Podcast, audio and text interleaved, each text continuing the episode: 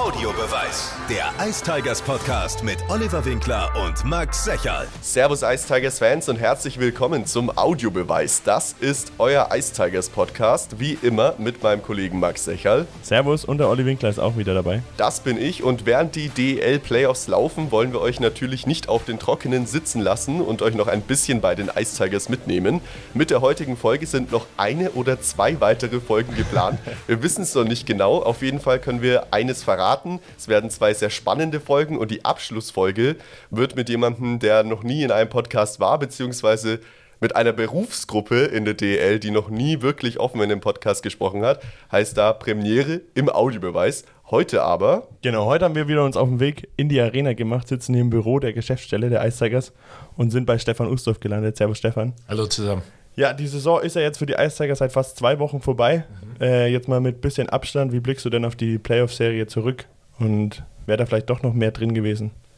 Ja, absolut. Ähm, ich glaube, wenn man die Serie äh, analysiert, dann war es eine sehr enge Serie, die auf jeden Fall hätte auch andersrum ausgehen können. Gratulation an Düsseldorf, die haben sehr gut gespielt, ähm, haben, eine tolle Mannschaft. Ähm, aber sicherlich äh, hätten wir diese Serie genauso gut gewinnen können. Wir haben in den letzten zwei Spielen, in Spiel 2 und 3, 22 und 20 Schüsse hergegeben. Das heißt, dass wir auch äh, defensiv unsere Arbeit gemacht haben. Aber Tatsache ist einfach, dass äh, Düsseldorf effizienter war in dieser Serie als wir. Sie haben ihre paar Torchancen, die sie gehabt haben, eiskalt ausgenutzt und wir haben das nicht. Und das ist im Endeffekt dann der Unterschied gewesen.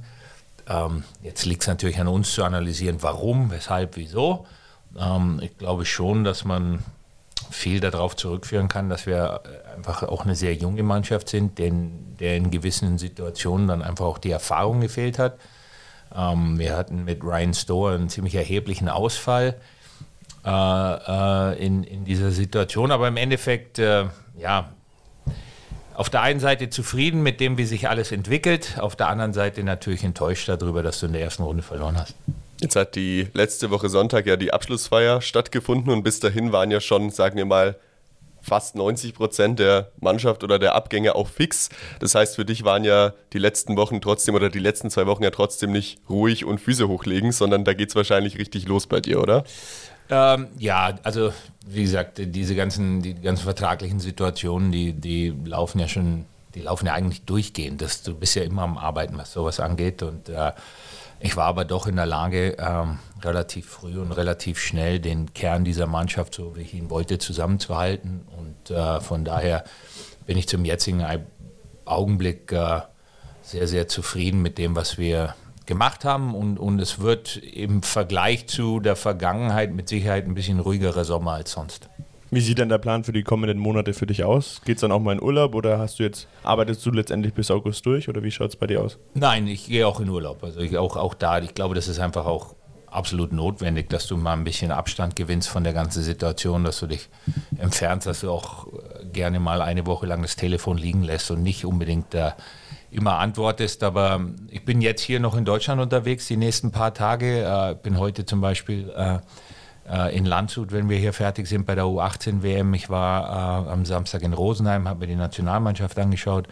Gibt noch ein paar organisatorische Dinge hier zu klären, sprich äh, Autoübergaben, Wohnungen, alle diese Sachen für die nächste Saison.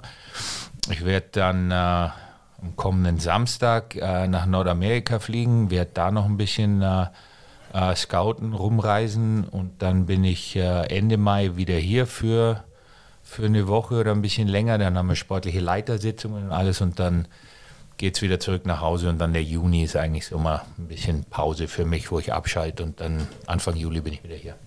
Jetzt kommen wir zu einer Rubrik, die machen wir sonst immer gegen Ende der Folge, aber diesmal müssen wir sie vorziehen. Äh, wir haben Stefan Ustorf schon verraten vor der Aufzeichnung, dass sehr viele Fragen von den Fans gekommen sind. Die kann man wo einreichen, lieber Max? Genau, bei unserem Instagram-Profil unterstrich Audiobeweis unterstrich. Da stellen wir mal kurz vor, der Aufnahme eine Story hoch, wo ihr Fragen stellen könnt zu unserem nächsten Gast. Und der Olli schaut jetzt nochmal nach. Ich glaube, so viele Fragen hatten wir noch nie. Nee, also es waren 106 Einsendungen über die Story-Funktion und dann noch irgendwie 30 Kommentare. Also so viel Interaktion hatten wir bei dem Podcast noch nie. Man muss aber dazu sagen, dass sich viele Fragen doppeln. Deswegen gehen wir sie, glaube ich, mal durch und beantworten sie so gut es geht mit Stefan. Ja. Und äh, dann lassen wir hoffentlich keinen Fan auf dem Trockenen sitzen. Wir fangen mal mit einer leichten Frage an. Besteht die Möglichkeit, dass die Ice Tigers Jessica Campbell langfristig einstellen? Da, da sind wir am Arbeiten dran. Das würden wir gerne. Äh, aber äh, es ist eine Position, die ich äh, nicht im Budget habe. Äh, das ist ganz klar, sondern das ist eine Position, die außerhalb des Budgets oder meines Budgets äh, kommen muss und von daher habe ich da ein bisschen was zu tun. Ähm, aber ja, wir würden Jessica Campbell gerne äh, bei uns anstellen. Eine nächste Frage, die reinkam, ist, dass wir auf der Tor-der-Position ja aktuell auch nur einen Spieler haben mit Niklas Treutle. Kannst du denn da schon was sagen, ob da schon Planungen sind oder wie der Gespräche haben, laufen? Wir haben einen Torhüter verpflichtet, der äh, im Augenblick aber noch im Einsatz ist. Deshalb äh, werden wir uns dazu erst äußern, wenn seine Mannschaft nicht mehr spielt. Dann kommen wir zur am häufigsten gestellten Frage. Ja. Ich fasse jetzt einfach mal gefühlt 80 Fragen zusammen. Okay. Warum verlängert man Oliver Mebus, aber gibt Tim Bender keinen Vertrag mehr? Warum musste Tim Bender gehen? Und was hat den Ausschlag gegeben für Mebus und gegen Bender? Und war es überhaupt die Frage? Ähm, nee, die Frage war es im Endeffekt nicht. Äh, der eine oder andere war es nicht, aber es ist, es ist eine ganz einfach beantwortete Frage in dem Sinne. Ähm, und zwar ist das eine Sache, der Tim Bender hat ein Angebot bekommen, bei dem ich finanziell nicht mithalten konnte. So einfach ist die Frage beantwortet. Äh, ich habe es eigentlich immer schon gesagt, von Anfang an gesagt, ich hätte die Mannschaft auch wahnsinnig gerne so beisammen behalten, wie sie dieses Jahr aufgelaufen ist. Aber ähm, was man immer nicht vergessen darf, und ich hole jetzt ein bisschen weiter aus und vielleicht sind damit dann schon ein paar andere Fragen auch beantwortet, aber die Situation ist ganz einfach. Ähm, wir haben, unser Budget bleibt unverändert für die kommende Saison aufgrund der Pandemie der letzten zwei Jahre, vor allem auch dieses Jahr wieder, wo wir einfach nicht mit gerechnet haben, dass wir wieder zwei Monate lang und vor allem in den für uns wichtigsten Monaten der Saison, Dezember und Januar, äh, Geisterspiele machen müssen. Und im Großen und Ganzen, ich weiß es nicht ganz genau, aber ich glaube, wir hatten dieses Jahr insgesamt vier Spiele, bei denen wir hätten volle Kapazität haben dürfen. Der Rest der Zeit waren wir entweder unsere Kapazität beschnitten oder wir hatten überhaupt keine Zuschauer. Äh, Tatsache ist, dass unser komplettes Budget oder mein Budget für den sportlichen Bereich sich natürlich darauf stützt, fast zu 70 Prozent auf den Ticketeinnahmen, die wir haben. Und wenn wir die nicht haben, bleibt mein Budget gleich. Jetzt muss ich mir als sportlicher Leiter natürlich die Frage stellen, wenn ich das kommen sehe, wie baue ich das Ganze für die nächsten paar Jahre auf? Okay? Ähm, äh, mir ist relativ schnell bewusst geworden, dass es dieses Jahr äh, ein paar alte Verträge geben wird von älteren, erfahrenen Spielern, ähm, die ich einfach, wo ich sage jetzt mal, einen Vertrag in zwei Verträge umtauschen muss, weil ich die finanziellen Mittel nicht habe. Natürlich muss man auch dazu sagen, ähm, ist der sportliche Erfolg, den wir gehabt haben, auch ja, verantwortlich dafür, dass es viele Spieler gibt, die natürlich gewisse Gehaltserhöhungen bekommen haben. Ein, ein Tim Fleischer äh, spielt die nächsten zwei Jahre nicht für das Geld, für das er dieses Jahr gespielt hat, berechtigterweise. Genauso wie ein Gregor McLeod oder ein Nick Welsh oder ein Tyler Sheehy, äh, ein, ein uh, Daniel Schmölz. Das sind alles Spieler, denen du ein bisschen mehr Geld geben musst aufgrund ihrer Leistungen, aufgrund ihres Alters, um den Kern dieser Mannschaft zusammenzuhalten. Und dass es dann zwei oder drei Verträge gibt, die so nicht zu halten sind, weil ich dann einfach nicht das Geld habe, um genügend Spieler zu verpflichten. Ja, ich kann vielleicht einen großen Vertrag behalten, dann habe ich aber nur zwölf Stürmer unter Vertrag. Und wie weit man mit zwölf Stürmern kommt, das sieht man. Du brauchst 14. Dann kommt dazu, darf man auch nicht vergessen, unsere U23-Regel. Ja, das heißt, ähm, diese U23-Spieler, die sind natürlich im Verhältnis nicht teuer. Aber du brauchst trotzdem fünf oder sechs Stück, weil, weil du hast drei. Wenn du nur drei hast, dann darfst du die immer nur, du darfst einen U23-Spieler nur mit einem U23-Spieler ersetzen oder du spielst mit einem weniger. Das heißt, wenn ich drei habe, die tagtäglich in der Aufstellung sein müssen, dann brauche ich Ersatz für die Jungs. Oder ich spiele mit zu wenig Leuten. Und ja, es gibt Mannschaften, denen ist das egal, die, die spielen lieber mit einem weniger, aber, aber wir wollen das halt nicht. Und wenn dann ein Fabrizio Pilou zurück nach Mannheim geht, weil der ja nur, was auch viele Leute nicht wissen, der war ja nur ausgeliehen, der hat ja einen bestehenden Vertrag in Mannheim. Wenn der geht, muss ich den mit dem U23-Spieler ersetzen ja, und, und, und kann nicht einfach dafür einen älteren Spieler holen. Und, und alle diese Dinge kommen zusammen so dass du, ja, wie gesagt, finanziell dieses Puzzle zusammensetzen musst. Und da war es so, dass wir haben auch einige erfahrene ältere Spieler gehabt, äh, die neue Verträge bei uns unterschrieben haben für teilweise wesentlich weniger Geld, als sie noch davor verdient haben. Ja, weil gut, die Situation ist halt so, der Markt gibt bestimmte Dinge her. Sie wollten unbedingt hier bleiben, deshalb haben sie sich entschieden, die Vertragsangebote, die ich gegeben habe, anzunehmen. Und manche Spieler sind halt im Endeffekt zu teuer geworden und das ist Tim Bender. Würde das auch Chris Brown betreffen, um eine andere Frage da noch mit reinzuspielen? Chris Brown war auch ein Vertrag, den ich so nicht. Äh, ich ich habe finanziell nicht die Möglichkeiten, einen Spieler wie Chris Brown äh, äh, in dem Sinne dieses Jahr zu halten, weil das ein Vertrag ist, den ich mehr oder weniger in zwei Verträge ummünzen muss. Das, mhm. das ist einfach die Situation, um in der Lage zu sein, ja, Spieler wie Fleischer, wie McLeod, wie Welch zu halten, muss ich halt woanders Einschnitte machen, wenn das System, also wenn, wenn, wenn das Budget gleich bleibt und, und manche Spieler natürlich aufgrund des Alters und ihrer Leistung ein bisschen mehr Geld verdienen, muss irgendwo anders jemand dafür ja, bezahlen, sage ich jetzt mal in dem Sinne. Und dann musst du halt Entscheidungen treffen, die natürlich nicht immer einfach sind und die auch mit Sicherheit immer der eine oder andere nicht verstehen werden und verstehen möchten. Aber das ist halt der Weg, den ich mich entschieden habe zu gehen, weil ich auch glaube,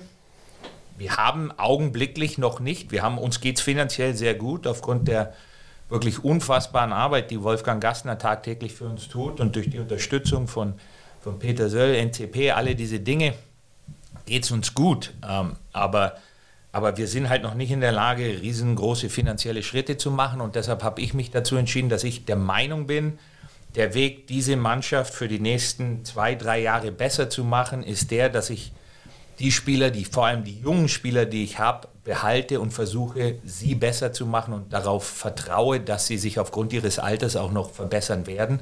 Und so sehe ich uns in den nächsten zwei, drei Jahren äh, eben auch nach oben zu kommen, indem wir die Spieler, die wir haben, besser machen und, und, und ihnen vertrauen und hoffen, dass sie den nächsten Schritt in ihrer Karriere gehen. Eine Personale, die ihr letzte Woche bekannt gegeben habt, ist ja, dass Roman Kechter wieder zurückkommt. Der war ja schon mal da als Laie. Jetzt hat er ja einen Zwei-Jahres-Vertrag unterschrieben, spielt ja aktuell auch für die U18-Nationalmannschaft als Kapitän. War da der Kontakt die ganze Zeit da in der Zeit, wo er jetzt nicht da war, oder wie kam der Wechsel jetzt zustande? Der war die ganze Zeit da. Der Roman wusste eigentlich, ich habe letztes Jahr schon, schon wirklich sehr, sehr hart probiert, ihn zu behalten, ihn davon zu überzeugen, dass äh, die DEL für ihn der bessere Schritt gewesen wäre, was seine Entwicklung angeht, statt in, in Schweden äh, Junioren-Eishockey zu spielen. Aber ich muss natürlich die Entscheidung jedes Einzelnen respektieren. Und, äh, aber der Kontakt ist immer bestanden. Äh, er, er, hat auch teilweise in den Pausen hier bei uns trainiert, äh, im Kraftraum und alles. Er ist ein Nürnberger Junge und man telefoniert oft. Und bin sehr froh, dass wir in der Lage waren, ihn zurückzuholen.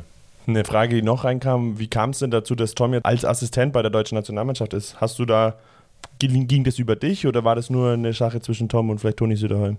Das ist im Endeffekt nur eine Sache zwischen Tom und Toni. Toni hat mich angerufen vor ein paar Wochen, hat mich gefragt, ob ich mir vorstellen könnte, dass der Tom daran interessiert ist.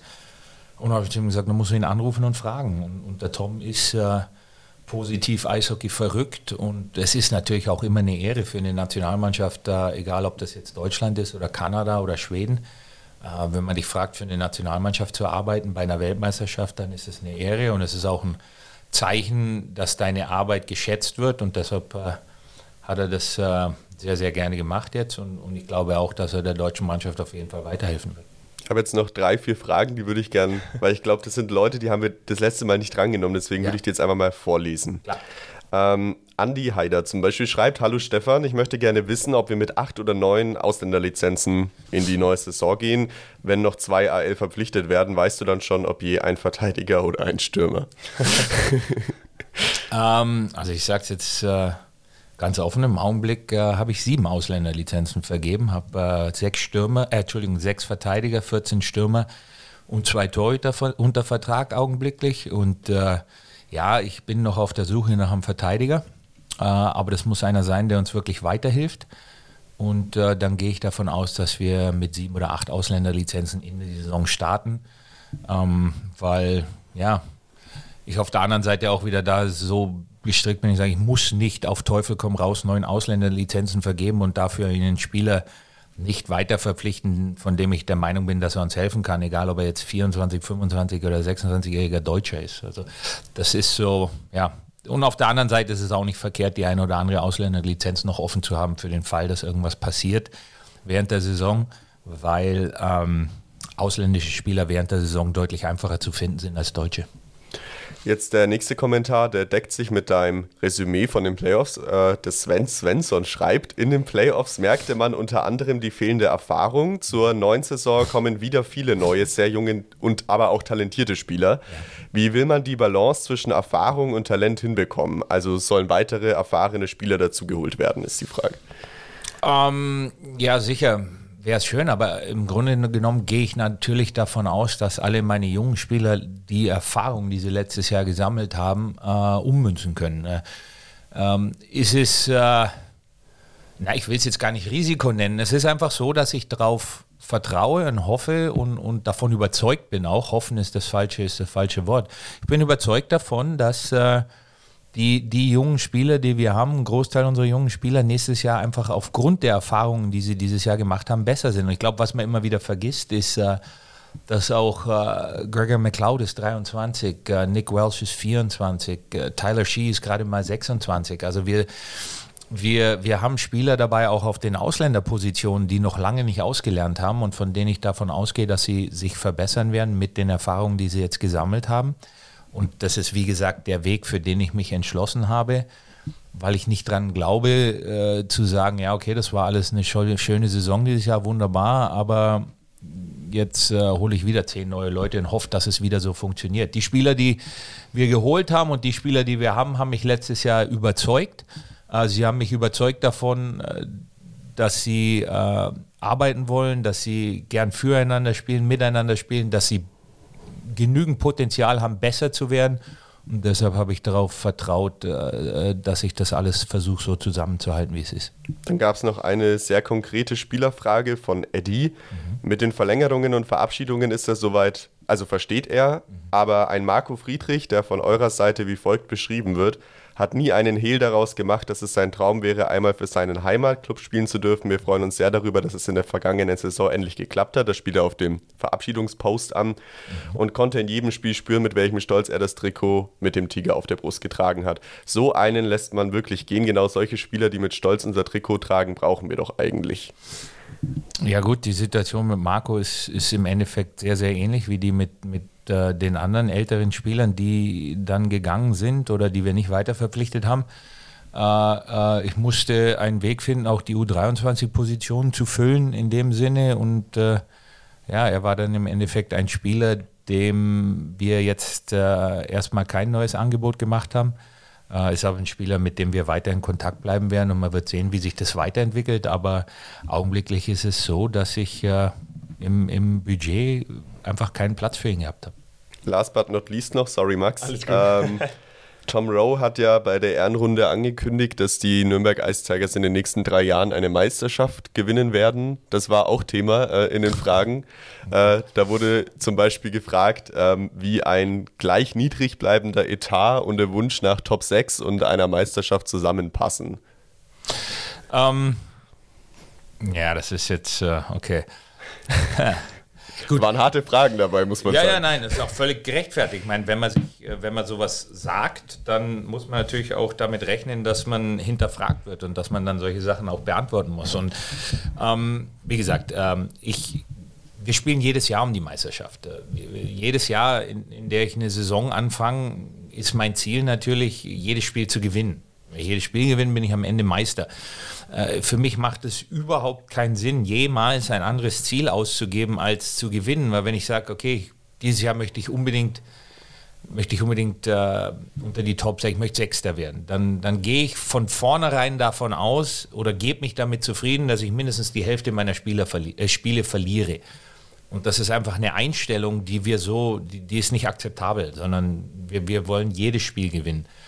Äh, realistisch gesehen, ganz klar, ähm, äh, ist es natürlich extrem schwer, äh, vor allem beim gleichbleibenden Budget. Absolut legitime Frage, die ich glaube ich aber damit beantworten kann, dass ich einfach davon ausgehe, dass wir aufgrund unseres Alters und unserer gesammelten Erfahrung besser werden. Das Potenzial der Mannschaft ist äh, meiner Meinung nach sehr groß.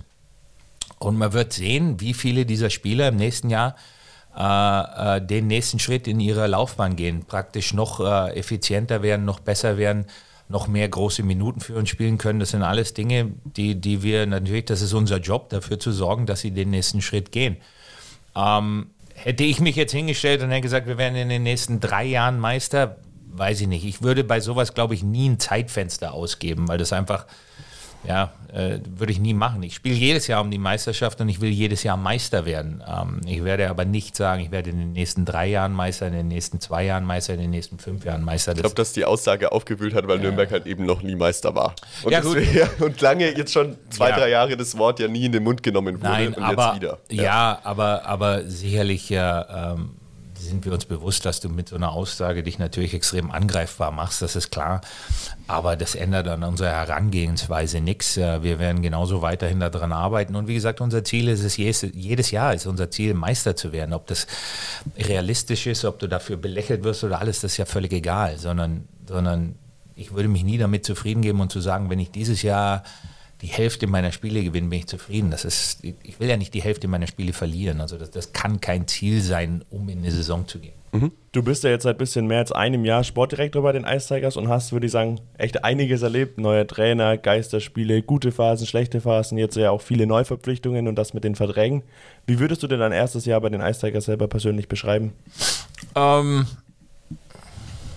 ja, ich glaube, im Großen und Ganzen bin ich, bin ich doch sehr zufrieden äh, über den, den Weg, den wir eingeschlagen haben. Ich habe von Anfang an gesagt, in meinen, meinen Gesprächen auch mit, mit Wolfgang Gastner, ähm, dass das Ganze jetzt, das wird über, nicht über Nacht passieren. Also unsere Situation ist nun mal so, wie sie ist. Die Pandemie, alle diese Dinge, es macht es unglaublich schwer, äh, langfristig zu planen, wenn du gar nicht weißt, wie es morgen weitergeht. Alle diese Dinge sind hoffentlich jetzt vorbei erstmal und wir kommen in einen, zurück in einen ganz normalen Rhythmus, in, in ganz normale Zuschauersituationen, alle diese Dinge und, und wir können ganz normal arbeiten, so wie vor der Pandemie, aber, aber äh, im Großen und Ganzen ist es doch so, wie ich mir das vorstelle, in einem, in einem, mit einer Mannschaft, mit dem drittkleinsten Spielerbudget der Liga haben wir doch einiges erreicht und, und waren in der Lage oder sind in der Lage, meiner Meinung nach, uns so zu positionieren, dass wir positiv in die Zukunft schauen können.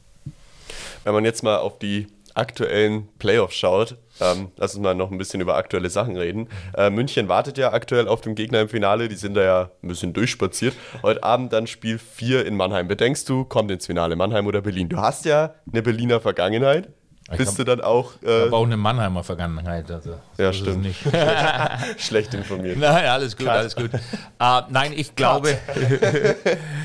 äh, ja, du machen wir hinter beide einen Cut, das ist okay. uh, nein, nein, nein. Ähm, ich glaube, wenn man so lang im Eishockey dabei ist wie ich, dann hat man eigentlich überall eine Vergangenheit. uh, ähm, ich glaube, dass Berlin ins Finale kommt. Ich glaube, Berlin ist die bessere Mannschaft. Äh, für mich ist Berlin über die gesamte Saison hinweg gesehen die, die beste Mannschaft, die am ausgeglichen besetzteste Mannschaft. Ähm, aber du siehst halt eindeutig, meiner Meinung nach, äh, die letzten vier Vereine, die jetzt in den Halbfinals gespielt haben, sind die vier Vereine mit den größten Budgets.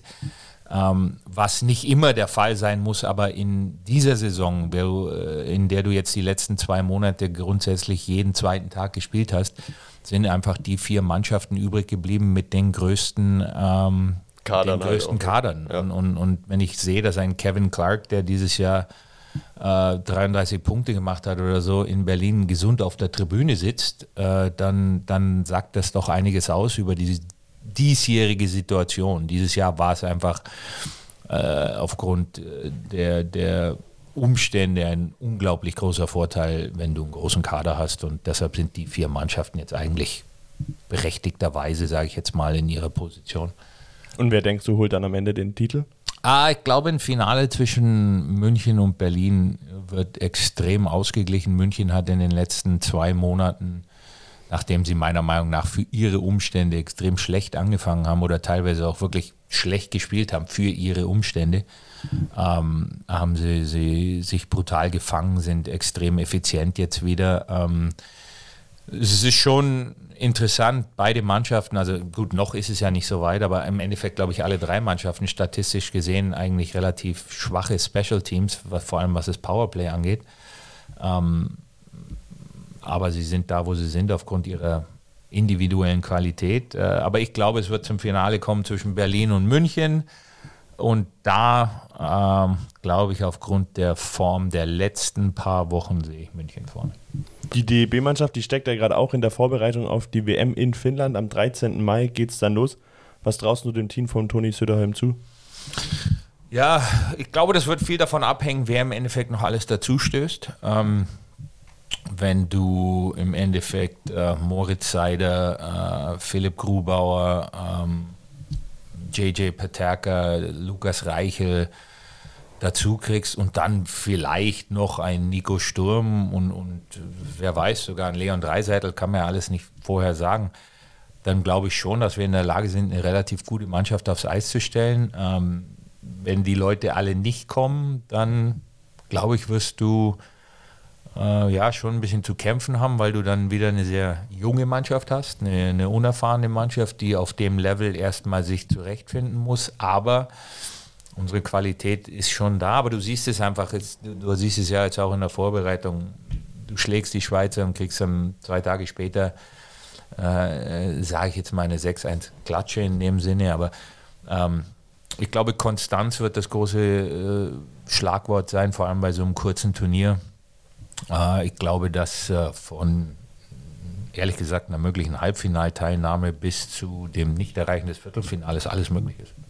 Ja, Russland ist ja nicht dabei, deswegen ist ja schon mal ein großer, großer Gegner, hat sich von selbst eliminiert. Wenn wir mal in den Kader der deutschen Nationalmannschaft schauen, da sind da ja aktuell noch als Ice Tigers Niklas Treutle, Daniel Schmölz und Tim Fleischer, Ex-Ice Tigers Tim Bender ist auch noch dabei. Und äh, ich glaube, Julius Kara wird gerade noch gehandelt. Das hat die Nationalmannschaft nur noch nicht bekannt gegeben. Aber Kara, Julius, Weber, Weber, Leonard. stimmt, Weber. Stimmt. Also es ist ja quasi die Nürnberg Ice Tigers, die da am Freitag gegen die Slowakei spielen.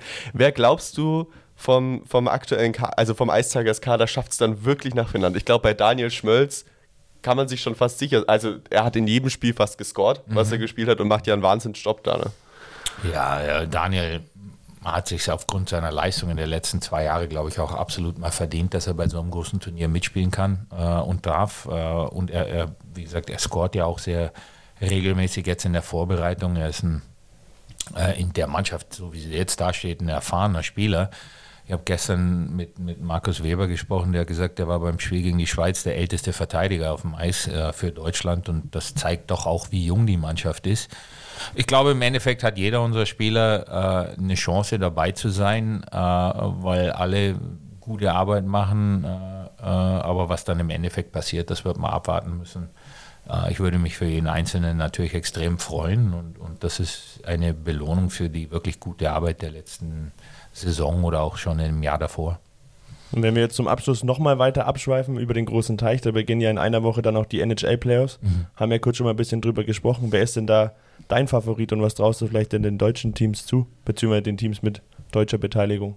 Ich muss es ganz ehrlich sagen, ich habe keinen Favoriten, weil ich sowas, wie es jetzt da der Fall ist, auch noch nie gesehen habe in meiner Zeit. Also ich habe 16 Mannschaften in der NHL schaffen die Playoffs. Im Augenblick äh, sind, glaube ich, bei sind 13 Mannschaften dieser 16 Mannschaften bei über 100 Punkten. Also das ist, äh, das habe ich noch nie gesehen vorher. Ich glaube, Edmonton ist im Augenblick bei 98, also die kommen auch noch auf 100. Ähm, die Ausgeglichenheit in der Liga ist, glaube ich, wirklich unfassbar. Ähm, Sicherlich hast du Mannschaften dabei wie Florida äh, die, und Colorado, die die ganze Saison über konstant ganz da oben waren, aber äh, ich würde niemals gegen Edmonton wetten mit, mit McDavid und Dreisaitl, wenn die ihr volles Potenzial abrufen, genauso wenig wie Toronto. Aber ich, also wirklich, ich habe keine Ahnung. Ich habe ähm, da letztens ein Spiel gesehen äh, auf Pro7 Max zwischen Edmonton Oilers und Columbus Blue Jackets. Das, ja. was die Oilers da in der Offensive machen, ist ja echt Wahnsinn. Ja. Also was für Richtungswechsel, Positionswechsel da dabei waren. Es wird im Augenblick in der NHL ein Eishockey gespielt, das ich so schon lange, lange nicht mehr gesehen habe und, und auch auf diesem Level so nicht, nicht ja, zu meiner Zeit, äh, ich, ich komme aus den Anfang der 90er, Mitte der 90er, wo, wo jedes Spiel gefühlt 2-1 ausgegangen ist, ohne dass irgendwelche Tore geschossen worden sind oder so. Und jetzt siehst du regelmäßig sieben, acht, neun Tore, äh, Spiele gehen 8-4 aus, 7-5, was, also das ist alles, das, das ist gefühlt wie in den 80ern mit, mit ähm, den Edmonton Oilers äh, zu ihrer Höchstzeit, was da gerade passiert. Das ist natürlich unglaublich toll zum Anschauen. Die Trainer werden wahrscheinlich alle Haare verlieren und durchdrehen aufgrund der Situation und die Trainer werden auch wieder einen Weg finden, dem Ganzen den Spaß rauszusaugen und das Ganze zu einem einer defensiven Schlacht zu machen, so wie sie es eigentlich immer tun. Aber ähm, ich glaube, die NHL macht im Augenblick unglaublich viel Spaß, äh, aber ich habe keine Ahnung, wer da im Endeffekt was gewinnt. Was machen wir noch? Entweder oder haben genau. wir noch? Genau, wir haben noch eine Rubrik zum Schluss. Äh, zwei, drei, vier Entweder oder Fragen kennst du ja schon. Du kannst entweder mit der einen oder mit der anderen antworten. Und die erste Frage wäre Heim- oder Auswärtsspiel? Heimspiel. Skiurlaub oder Strandurlaub? Weder noch. Golf Was dann? Golfurlaub.